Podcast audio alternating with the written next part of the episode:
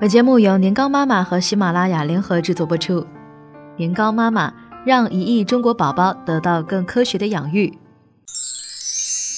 五分钟就能知道孩子的社交能力，准的想打人。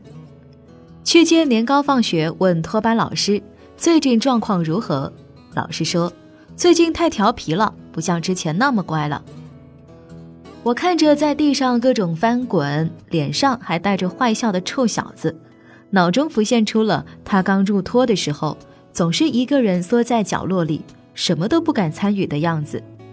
我一边笑一边说：“说明他开始放松下来，没有之前那么紧张了呀，挺好的。”老师略带诧异：“那倒确实是的，现在情绪挺好的。”“嗯，我觉得没事。”小子拉着我的手像个泥猴子一样，一蹦一跳的走了。我们年糕啊，什么都好，就是太胆小了。这是奶奶经常挂在嘴边的话。妈，你觉得他哪里好？哪里好？聪明啊！你看他记性这么好，什么东西一学就会。奶奶一脸自豪。没错，他学习能力特别强，因为他是一个敏感的孩子，对事物的感知度强，更能静下心来专注在一件事情上。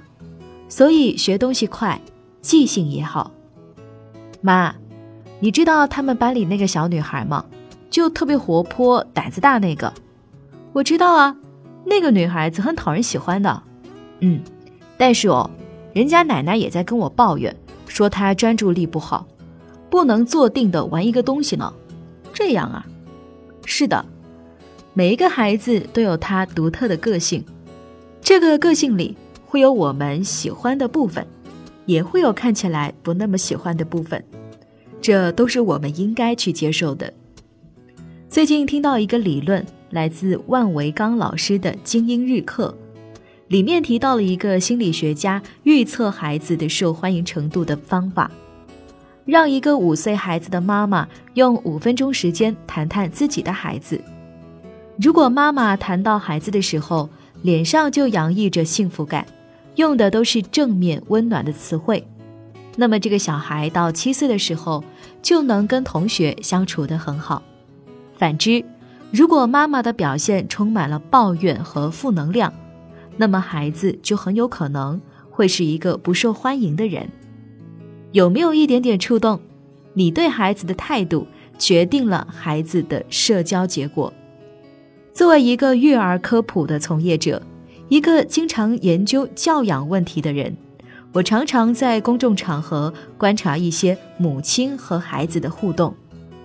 那些一开口就让人感觉蛮不讲理，甚至是一脸戾气的孩子，只要多等一会儿，就会等到一个骂骂咧咧的母亲，以及诸如此类的咆哮。我都说过多少次了，你真是欠揍啊！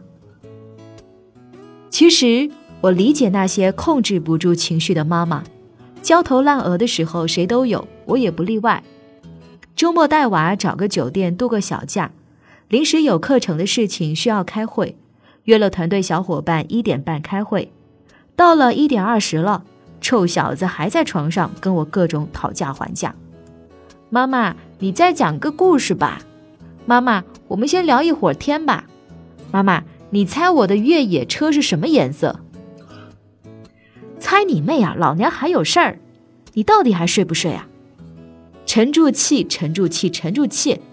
孩子为什么不肯睡？为什么这么黏我？为什么要跟我聊东聊西？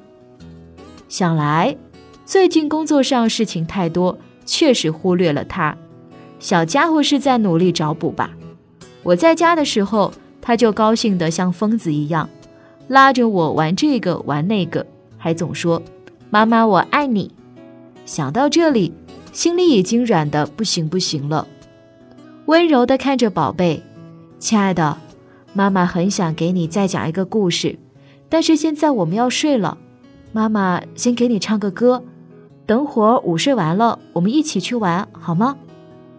不一会儿就沉沉睡去。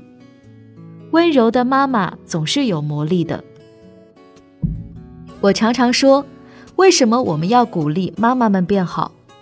因为一个家庭中，只要妈妈这个角色捋顺了，孩子就会好，老公就会好，全家都会变好。作为家庭中最重要的人，一个妈妈眼中的世界是什么样子的呢？觉得孩子调皮难带的不行，老公婆婆都不给力，工作永远都做不完，自己的生活渺茫无望。很多人都是这样的。这样想其实没错，因为现状就是这样。但总有人不是这样的，总有人的眼中有着不一样的世界。孩子的调皮可以变成可爱，孩子的敏感慢热也可以是一种优点。